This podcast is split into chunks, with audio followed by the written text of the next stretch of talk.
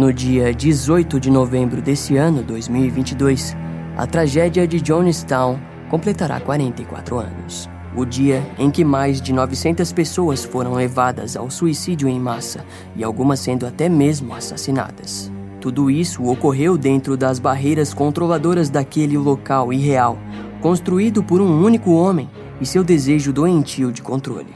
O mundo ainda se questiona como isso pôde acontecer. Um único homem foi capaz de manipular tantas pessoas em um nível incompreensível. Aquelas pessoas em algum momento tinham vidas e identidades próprias, mas em poucos anos simplesmente se tornaram parte do templo do povo.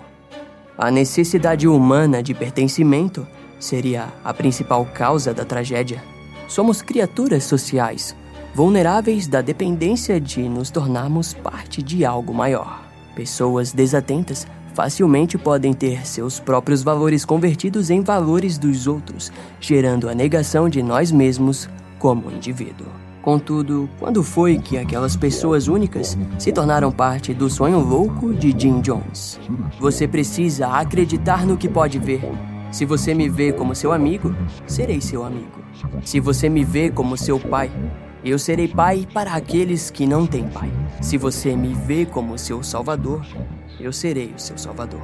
E se você me vê como seu Deus, eu serei seu Deus. Citou um ex-membro do Templo do Povo nas palavras de Jim Jones. Agora, de alguma forma, vamos tentar entender a estrada que aquele homem lunático trilhou, a fim de colocar suas mãos nas entranhas das fraquezas pessoais de seus seguidores fiéis.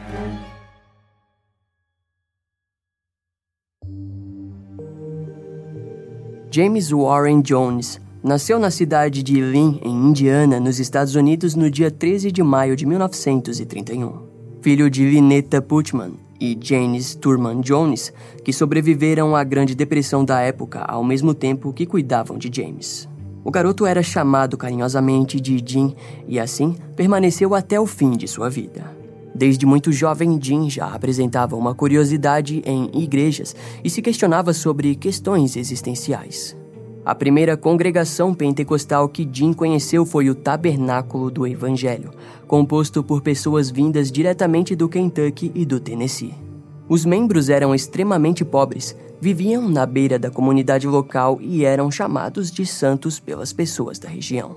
O ensino médio de Jim foi tranquilo, viveu boa parte da sua adolescência dentro do tabernáculo do Evangelho, onde aprendeu sobre cura espiritual e passou a sentir o fervor religioso como algo nascido dentro de si.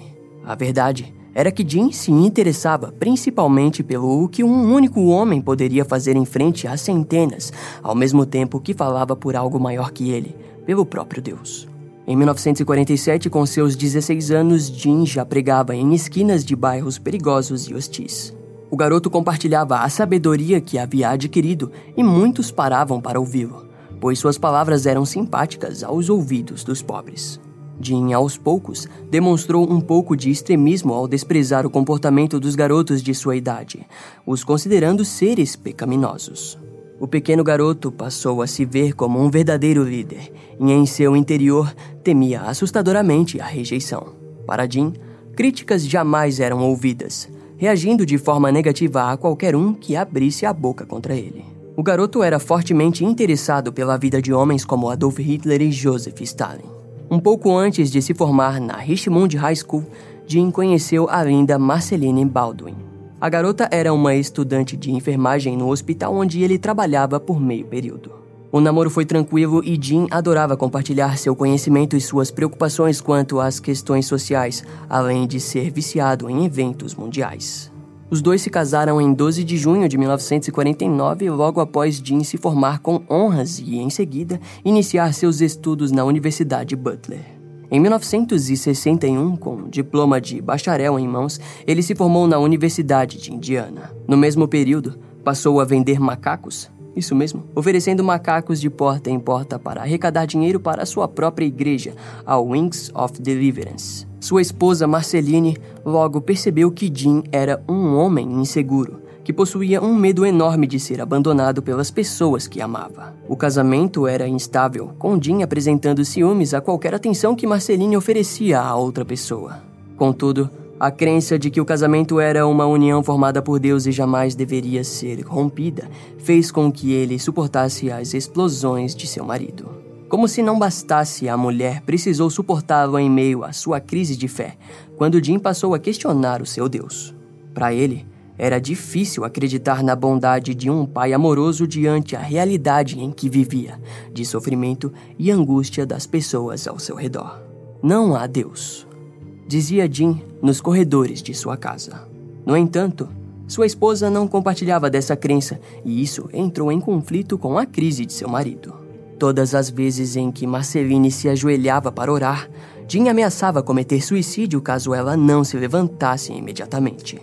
No ano de 1952, Jim foi convencido a acompanhar sua esposa à igreja metodista e lá ele aprendeu que a consciência do mundo e da sociedade poderia ser unida às crenças religiosas. A igreja acreditava numa luta contra a desigualdade e pobreza, defendendo as minorias e desejando acabar com o desemprego na região. Jim ficou entusiasmado e foi conquistado por aquela visão impressionante. Em um certo momento, o homem foi chamado para ser pastor na igreja metodista Somerset, em um bairro pobre e branco ao sul de Indianápolis. Naquele novo cargo, Jim começou a visitar igrejas afro-americanas e lá os convidou para visitar seus cultos. Em sua casa, o primo de Marceline, de 12 anos, morava com o casal, o qual ele tentou adotar, porém a criança resistiu. Jim tentou impor aquilo ao menino dizendo que a mãe dele não o amava, mas assim que o garoto voltou a morar com ela, viu que a verdade era diferente. Depois disso, todas as vezes que Jim aparecia para visitá-lo, o garoto se recusava a vê-lo, e essa foi a primeira vez que Jim foi rejeitado. Após alguns anos atuando como pastor na igreja metodista, o seu nome começou a ser conhecido na região. Jim Jones, o pastor capaz de curas e milagres. Aquilo atraiu centenas de pessoas de outras igrejas, porém, Jim não se limitou a somente pregar naquela igreja. Ele visitava outras igrejas e anunciava reuniões onde agia como um líder, e as pessoas logo passavam a segui-lo. Era um começo sutil para alguém sonhador e fanático. O primeiro passo para uma liderança brutal havia sido dado, e seguidores começaram a proclamá-lo como maior do que um simples homem.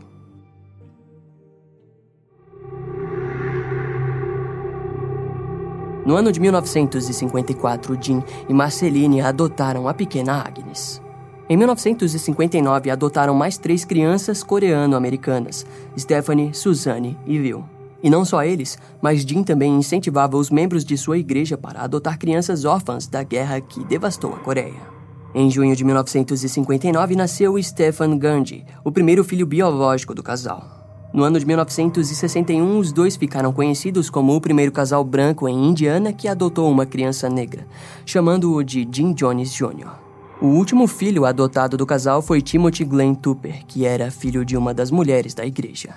Jim Jones se tornava cada dia mais conhecido por pregar algo impopular e anormal para aquela época, apoiando a integração racial fortemente. Isso resultou na criação do Templo do Povo em 1963, onde todas as etnias eram bem-vindas, além de pobres e pessoas excluídas da sociedade também serem acolhidas. A sua igreja trabalhou intensamente para alimentar os pobres e auxiliava ex-criminosos e viciados em drogas para recomeçarem suas vidas, além de ajudarem desempregados a serem empregados novamente. O Templo do Povo era visto como um lugar perfeito onde afro-americanos e homens brancos oravam juntos. No mesmo ano, Jim publicou um livro chamado The Letter Killed, onde apontou as atrocidades da Bíblia ao mesmo tempo em que defendia verdades contidas nela. Após o lançamento do livro, Jim Jones deu início à sua autoproclamação de que era Jesus, Akhenaton, Buda, Lenin e o Pai Divino. Suas supostas curas aumentaram e os membros do Templo do Povo passaram a chamá-lo de pai, acreditando fielmente que Jin era a resposta para os problemas sociais daquela época. No ano de 1962, Jim Jones leu artigos que mencionavam uma possível guerra nuclear, que resultaram em pregações apocalípticas. A partir desse ponto, os membros perceberam que a índole de Jim era no mínimo questionável, resultando numa queda para menos de 100 pessoas na igreja. Com o temor de uma guerra nuclear, Jim havia lido na revista Screer que o Brasil era um lugar seguro em caso de uma guerra daquelas proporções. Sua família e ele viajaram até Belo Horizonte e no caminho durante a viagem ele conheceu a Guiana e jamais esqueceria daquele lugar. No Brasil, Jim estudou a economia local e a receptividade, mas o idioma era uma grande barreira. Ele ainda explorou muito das religiões originais do Brasil, evitando sempre ser confundido com algum comunista em terras estrangeiras. Porém, por sorte, Belo Horizonte não o oferecia todos os recursos que ele precisaria. Então, em 1963, ele se mudou para o Rio de Janeiro, onde trabalhou nas favelas. Em algum momento, a congregação em Indiana entrou em contato com ele e informou os temores de uma possível perda de tudo o que ele havia construído por lá. A sua luta pelos direitos civis parecia abandonada e muitos membros acabaram se retirando da congregação. O templo do povo estava quase desabando sem a sua presença e seria questão de tempo para que a igreja se desmanchasse. Ele então resolveu retornar, mas em 1964 Jim se tornou ministro da famosa Igreja Discípulos de Cristo. As críticas ao Templo do Povo estavam começando a ser mostradas nos jornais, fazendo com que Jim se mudasse para o norte da Califórnia em 1965. Ao lado de seus poucos membros fiéis, Jim lutou para garantir a sobrevivência da igreja. Na Califórnia, Jim passou a participar de encontros sexuais extraconjugais ao mesmo tempo que sua paranoia aumentava. Marceline não estava mais suportando aquilo e pediu o divórcio, mas apesar disso continuou sendo um membro fiel do templo de Jim, participando ativamente dos negócios com o ex-marido. O filho de Jim Jones, Stephen Jones, quase não respeitava seu pai, que havia posto tantas regras aos membros, mas que nunca cumpria nenhuma delas. Mais tarde, Stephen relatou que seu pai, nesse período, usava uma enorme quantidade de drogas por conta de suas instabilidades emocionais. No ano de 1968, a sua família já o odiava e sua congregação estava à beira de um colapso, contando apenas com 68 membros. Jim, como ministro do Discípulos de Cristo, solicitou uma afiliação que resultaria no aumento de membros. A denominação Discípulos de Cristo consistia em mais de um milhão e meio de membros nos Estados Unidos. A cada novo membro que chegava, Jim quebrava mais suas regras e passou a batizar os membros novos em nome do santo nome do socialismo. Ele então chegou a ter 300 membros que eram verdadeiramente fiéis, passando a promover a igreja em diversos locais pelo país. Mais de 30 mil cópias de boletins com informação de sua congregação eram enviadas por todo o país todos os meses.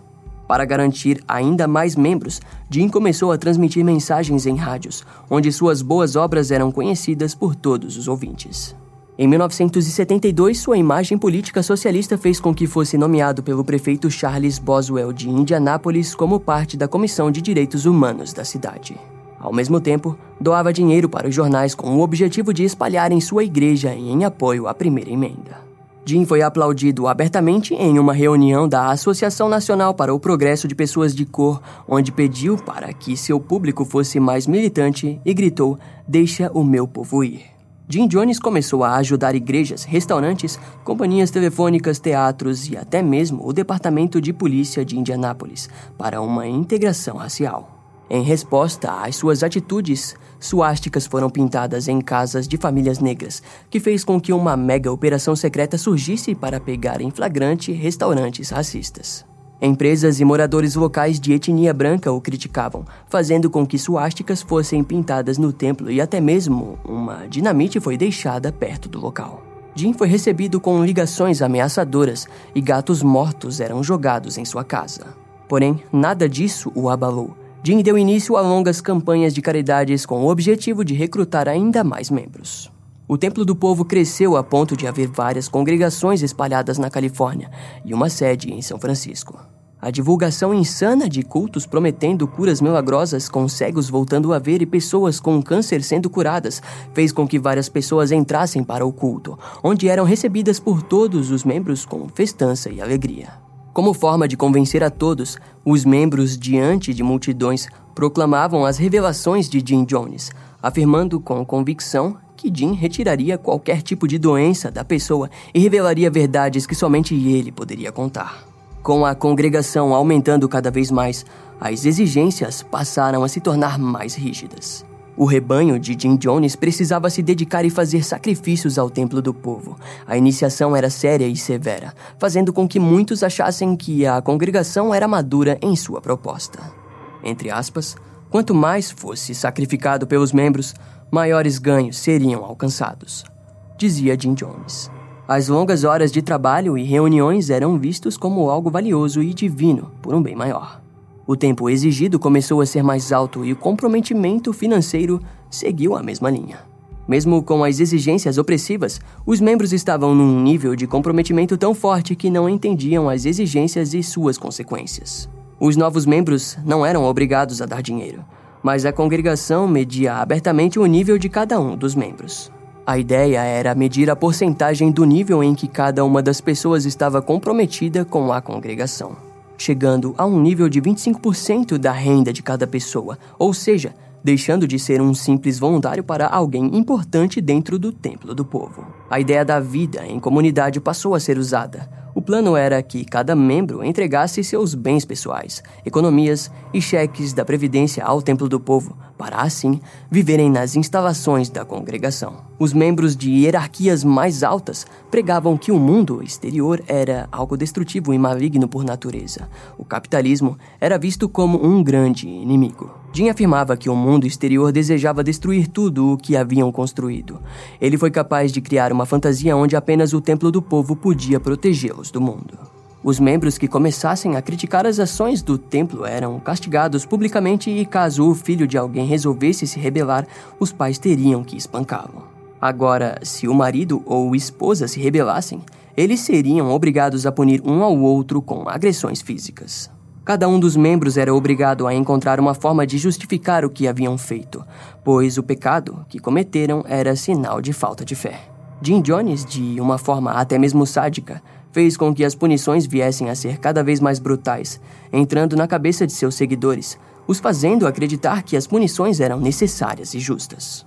O grande problema é que a vida em comunidade fazia com que famílias problemáticas voltassem a se amar, Casais já não brigavam mais e seus filhos menores eram felizes. Isso fazia com que não houvesse motivos para alguém ir contra a congregação. Não havia mais motivos para as pessoas tomarem escolhas de seus futuros e problemas sociais. Dentro da comunidade, eles não se preocupavam com nada. Muitos dos membros se isolaram de suas famílias no mundo exterior, impossibilitando que eles fossem retirados daquele falso mundo. Provavelmente não tentaram sair da congregação por medo das consequências. Os homens passaram a ser proibidos de sexo ou de se tocarem, e as mulheres eram obrigadas a contar sobre esses atos se acontecesse, resultando na punição de seus maridos. Jim Jones se dizia ser o único heterossexual e sua congregação acreditava naquilo, principalmente as mulheres, resultando em relações sexuais escondidas com ele. Em certo momento, como forma de provar para um homem que ele era homossexual, Jim sodomizou e abusou dele. Em dezembro de 1973, Jim Jones foi preso por conduta lasciva em MacArthur Park, um local de encontro para homossexuais. O homem foi obrigado a assinar um documento, onde Jim concordava que a prisão foi feita devido a um motivo justo. Sua prisão foi abafada pelos membros mais fiéis, com membros trabalhando firmemente em campanhas políticas em São Francisco. Após sair da prisão, Jim conseguiu contato com diversas figuras políticas importantes da época e sua congregação teve um aumento significativo em seus fundos. Entretanto, as críticas negativas continuavam vindo de jornais locais, fazendo com que Jim infiltrasse um dos seus membros nos jornais. O plano era para que ele o avisasse sobre os planos de notícias contra a congregação. Cartas e telefonemas ameaçadores eram feitos para qualquer pessoa que ousasse enfrentá-lo. Grace Stone tentou deixar a congregação após presenciar um espancamento brutal de um dos membros, mas Jim ficou com raiva de sua ousadia e tramou um plano contra a mulher. Com o apoio do marido de Grace, Timothy Stone ajudou Jim em uma batalha judicial pela custódia do filho do casal, que Jim falsamente alegava pertencer a ele. Jim apenas não calculou o tamanho do problema que aquilo causaria para sua congregação, com vários ex-membros e parentes de membros que viviam na congregação passando a reclamar publicamente das atitudes de Jim. Nesse momento, o público começou a prestar mais atenção no templo do povo. A paranoia de Jim fez com que ele desejasse se mudar para longe de São Francisco. Escândalos e investigações por evasão fiscal começaram a ser movidas contra Jim. O homem considerou se mudar para locais isolados na Califórnia e até mesmo para o Brasil novamente. Em 1974, porém, Jim comprou mais de 3.800 acres de terra no mundo selvagem do governo da Guiana, para onde fugiria.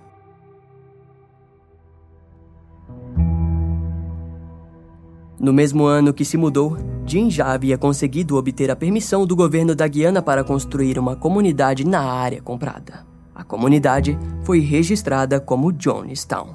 Alguns membros se mudaram para lá e começaram a construção, enquanto Jim foi até a cidade de Georgetown, em Guiana.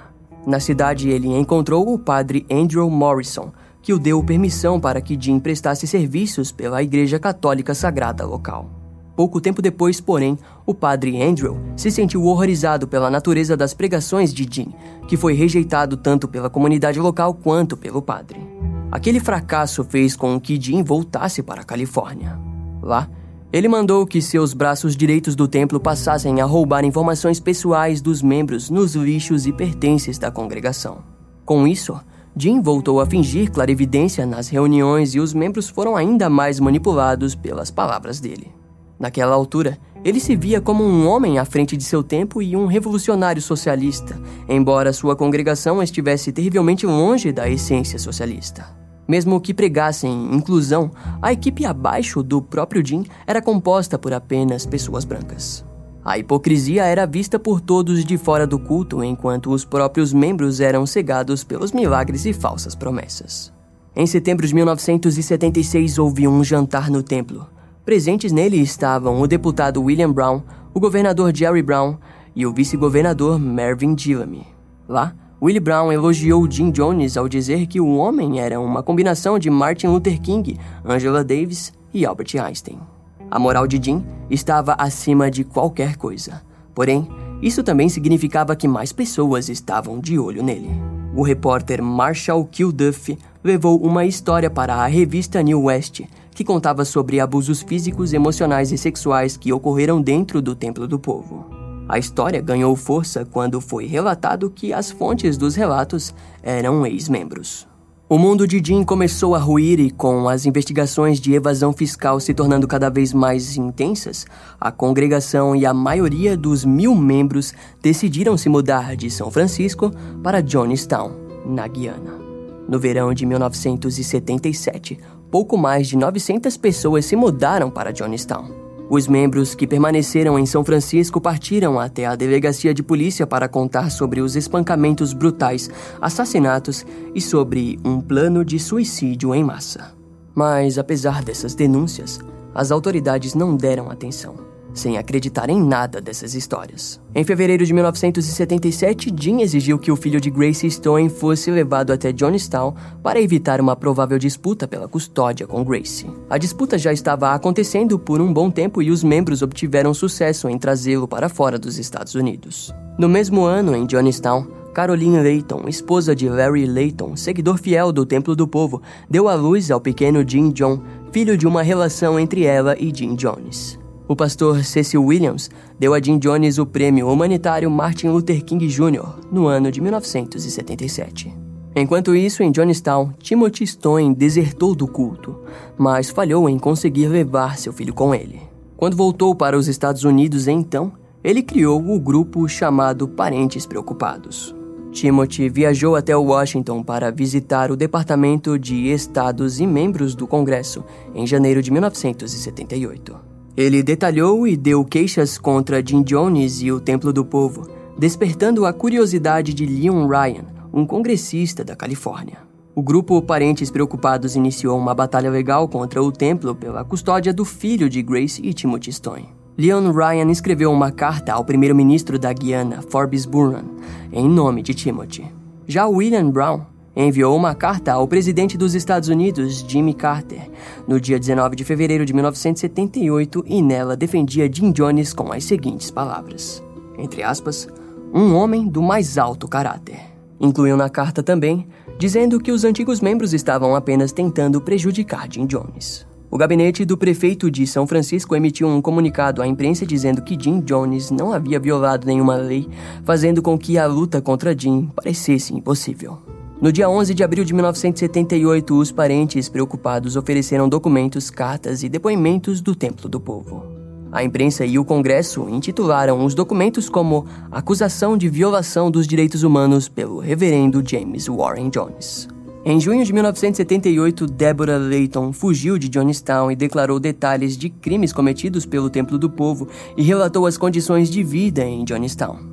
Segundo ela, os membros do Templo do Povo acreditavam que Johnstown, em Guiana, seria um paraíso. Contudo, a maioria das pessoas precisaria criar seus próprios alimentos e criar animais para o que chamavam de projeto agrícola do Templo do Povo. O trabalho braçal era feito seis dias por semana, das sete da manhã às seis da tarde, abaixo de um sol com temperaturas de 38 graus Celsius. Para no fim, receberem nada mais do que arroz e feijão, enquanto Jim Jones comia ovos, carne e refrigerante em sua sala. Para piorar, diarreias severas e febres altas eram relatadas aos montes e, de acordo com o New York Times, Jim Jones dava para seu rebanho drogas como hidrato de cloral, demerol, Valium, Torazine e tiopental para controlar o comportamento dos membros. Débora relatou que os membros que tentaram fugir e foram pegos eram drogados até se tornarem inertes. As crianças desobedientes eram postas dentro de caixas apertadas ou postas no fundo de um poço, muitas vezes de cabeça para baixo. Ela informou que todo o complexo de Johnstown era cercado por guardas armados. A riqueza de Jim Jones chegava a 26 milhões de dólares. Nos primeiros seis meses, Jim havia pego em torno de 65 mil dólares de seu rebanho. Enquanto isso, a polícia local de Guiana também começou a relatar histórias de espancamentos brutais e poços de torturas nas proximidades de Johnstown. Deborah Layton, por fim, deu seu relato mais assustador sobre o que ela chamou de Noites Brancas. Nas Noites Brancas, um grande ensaio do que parecia um suicídio em massa era feito. Ela explicou que nessas noites todos eram postos em filas. Depois, recebiam um copo com um líquido vermelho para beber e os guardas diziam que após beber, eles morreriam em 45 minutos. Todos bebiam, mas perto dos 45 minutos, quando deveriam morrer, Jim Jones explicava que o veneno não era real e que haviam passado em um teste de lealdade. Entretanto, Débora disse que ele avisou que em algum momento todos teriam que morrer por suas próprias mãos.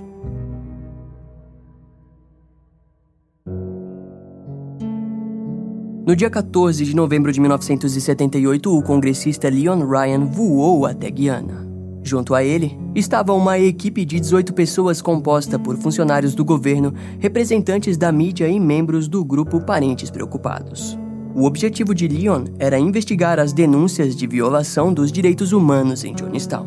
Ao chegarem na capital da Guiana, foram recebidos pelos advogados de Jim Jones, Mark Vane e Charles Gary, que não permitiram a entrada de Leon e sua equipe em Johnstown. Por sorte, na cidade de Georgetown existia uma sede do Templo do Povo e Leon foi até lá para conversar com Laura Johnston Cole, membro do templo.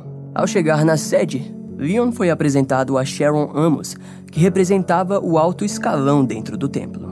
Sharon avisou Leon que sua visita não estava programada e que deveria aguardar. Entretanto, Leon Ryan até esperou alguns dias, mas no final da manhã do dia 17 de novembro de 1978, ele informou aos advogados de Jim Jones que partiria para Johnstown. O homem informou que, independente da vontade de Jim, eles entrariam lá. Leon chegou à pista de pouso de Port Kaituma a 10 quilômetros de Johnstown. Inicialmente, apenas Leon e mais três pessoas da equipe foram aceitas na comunidade.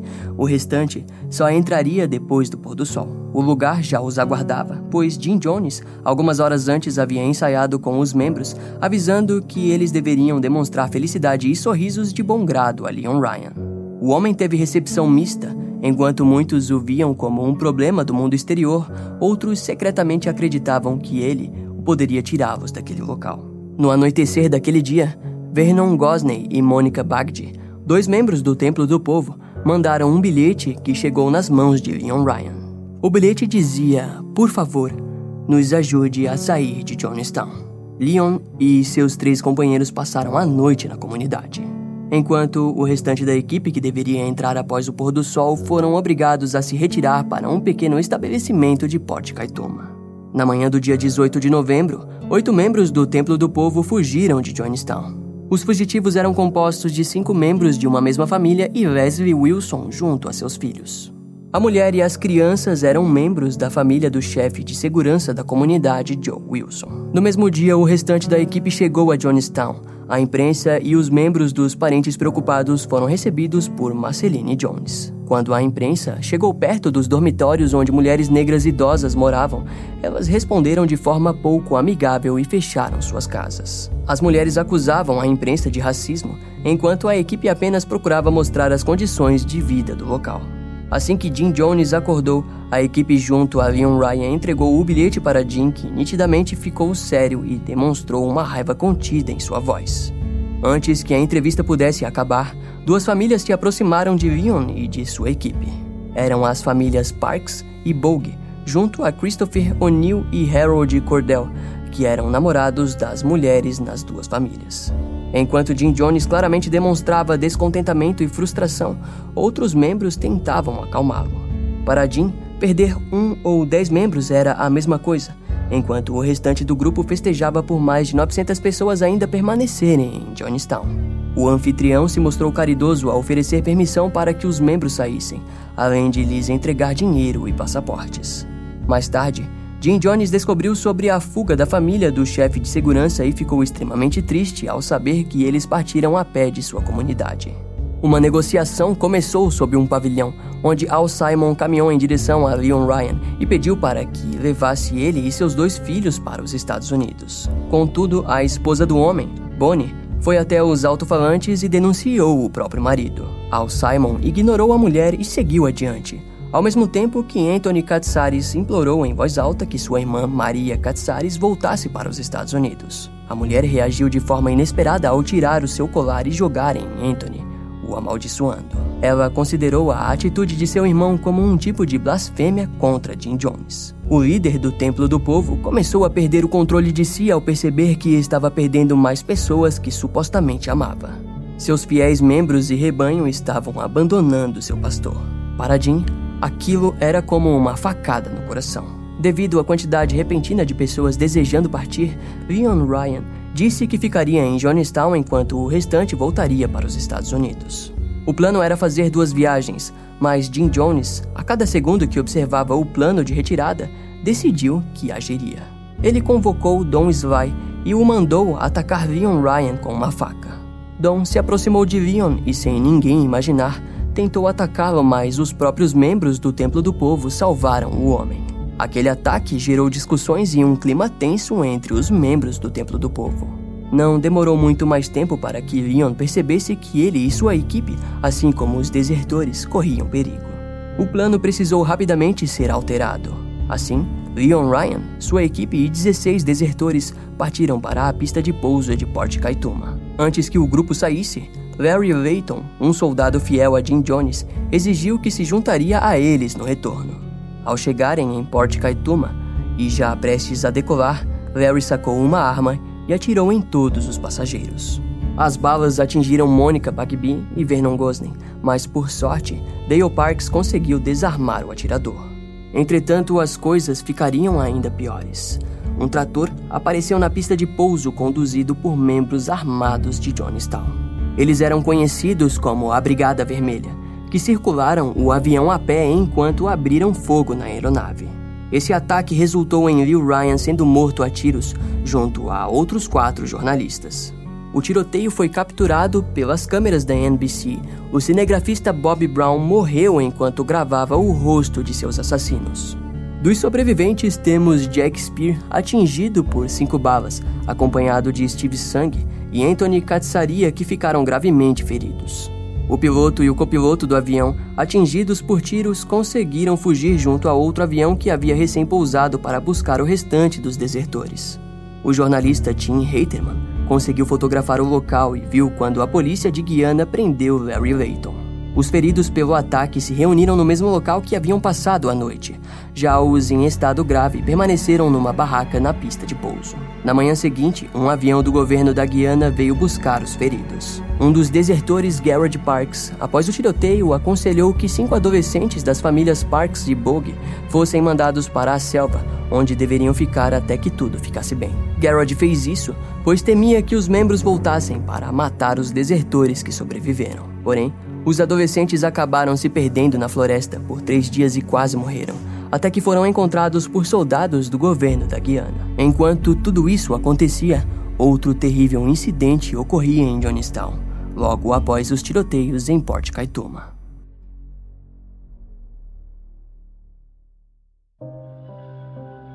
Após as mortes na pista de pouso, os atiradores voltaram imediatamente para Johnstown. Joe Wilson, Thomas Kissy Sr., Albert Touchetti e mais seis atiradores levaram 45 minutos para chegar na comunidade. Assim que chegaram, uma reunião foi marcada para o começo da noite onde ocorreria novamente mais uma noite branca. Para os membros, se tratava de mais um ritual para certificar a lealdade a Jim Jones. Porém, o Dr. Lawrence Shasti e sua enfermeira auxiliar Annie Moore dessa vez misturaram cianeto e Valium em um barril de metal cheio de suco de uva. Enquanto os membros se preparavam para a reunião, Jim Jones discutia com Christine Miller, de 60 anos, e sua esposa, Marceline Jones.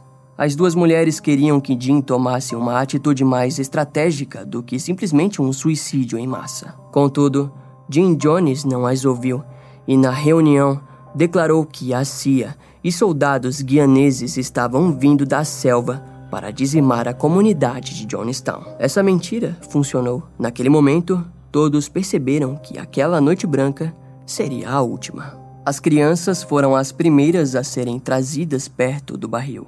Um círculo de homens armados foi feito ao redor delas. Naquele círculo macabro, o veneno era injetado na boca das crianças através de seringas de plástico e em copos de papel. Essa atitude foi uma estratégia de Jim Jones para que os adultos bebessem o veneno de qualquer maneira. Afinal, não haveria mais vontade alguma de viver com a certeza de que a morte de seus filhos foi causada por eles mesmos.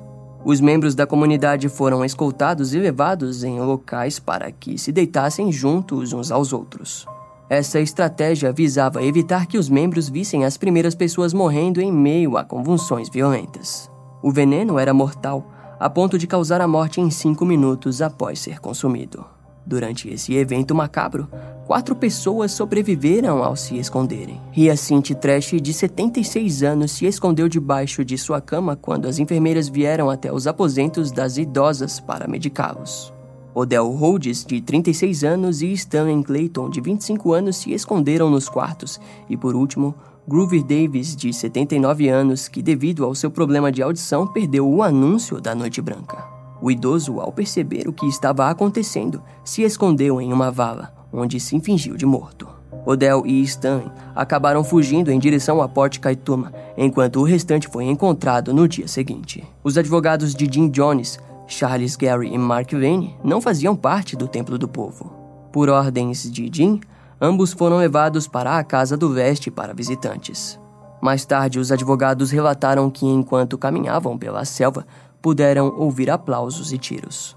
Jim e Mike Carter, juntos a Mike Brooks, foram dispensados por também não fazerem parte do templo. A eles foram entregues documentos e dinheiros para seguirem viagem até a embaixada soviética da Guiana. Stanley Clayton, em algum momento, relatou que voltou para Johnstown para pegar seu passaporte e roubar uma cerveja gelada de Jim Jones. Naquele momento, disse que pôde ouvir aplausos e tiros, o mesmo relato dos advogados. Após Jim ver todo o seu rebanho morto, sua equipe principal foi até sua sala e juntos se suicidaram. No dia seguinte, Jim Jones foi encontrado com um tiro no meio da testa, no meio do palco central do galpão, deitado em sua espreguiçadeira.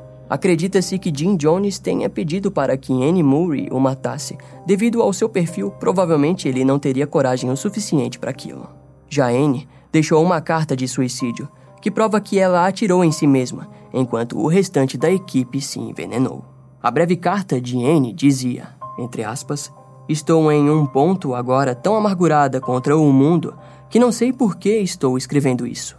Quem encontrar esta carta acreditará que sou louca ou acreditará no arame farpado que não existe em Johnstown. No dia seguinte, soldados da Guiana invadiram Johnstown e lá encontraram centenas de corpos. A notícia seria triste e o mundo pouco saberia sobre os detalhes. A censura estava sendo enorme. O governo dos Estados Unidos providenciou um transporte aéreo para que os corpos fossem trazidos de volta ao país para que fossem enterrados. Os irmãos Curtis e Mike Brooks foram postos em custódia protetora em Port Kaituma, mas logo acabaram liberados em Georgetown. Stanley Clayton, Odell Rhodes e os dois advogados foram também levados até Georgetown.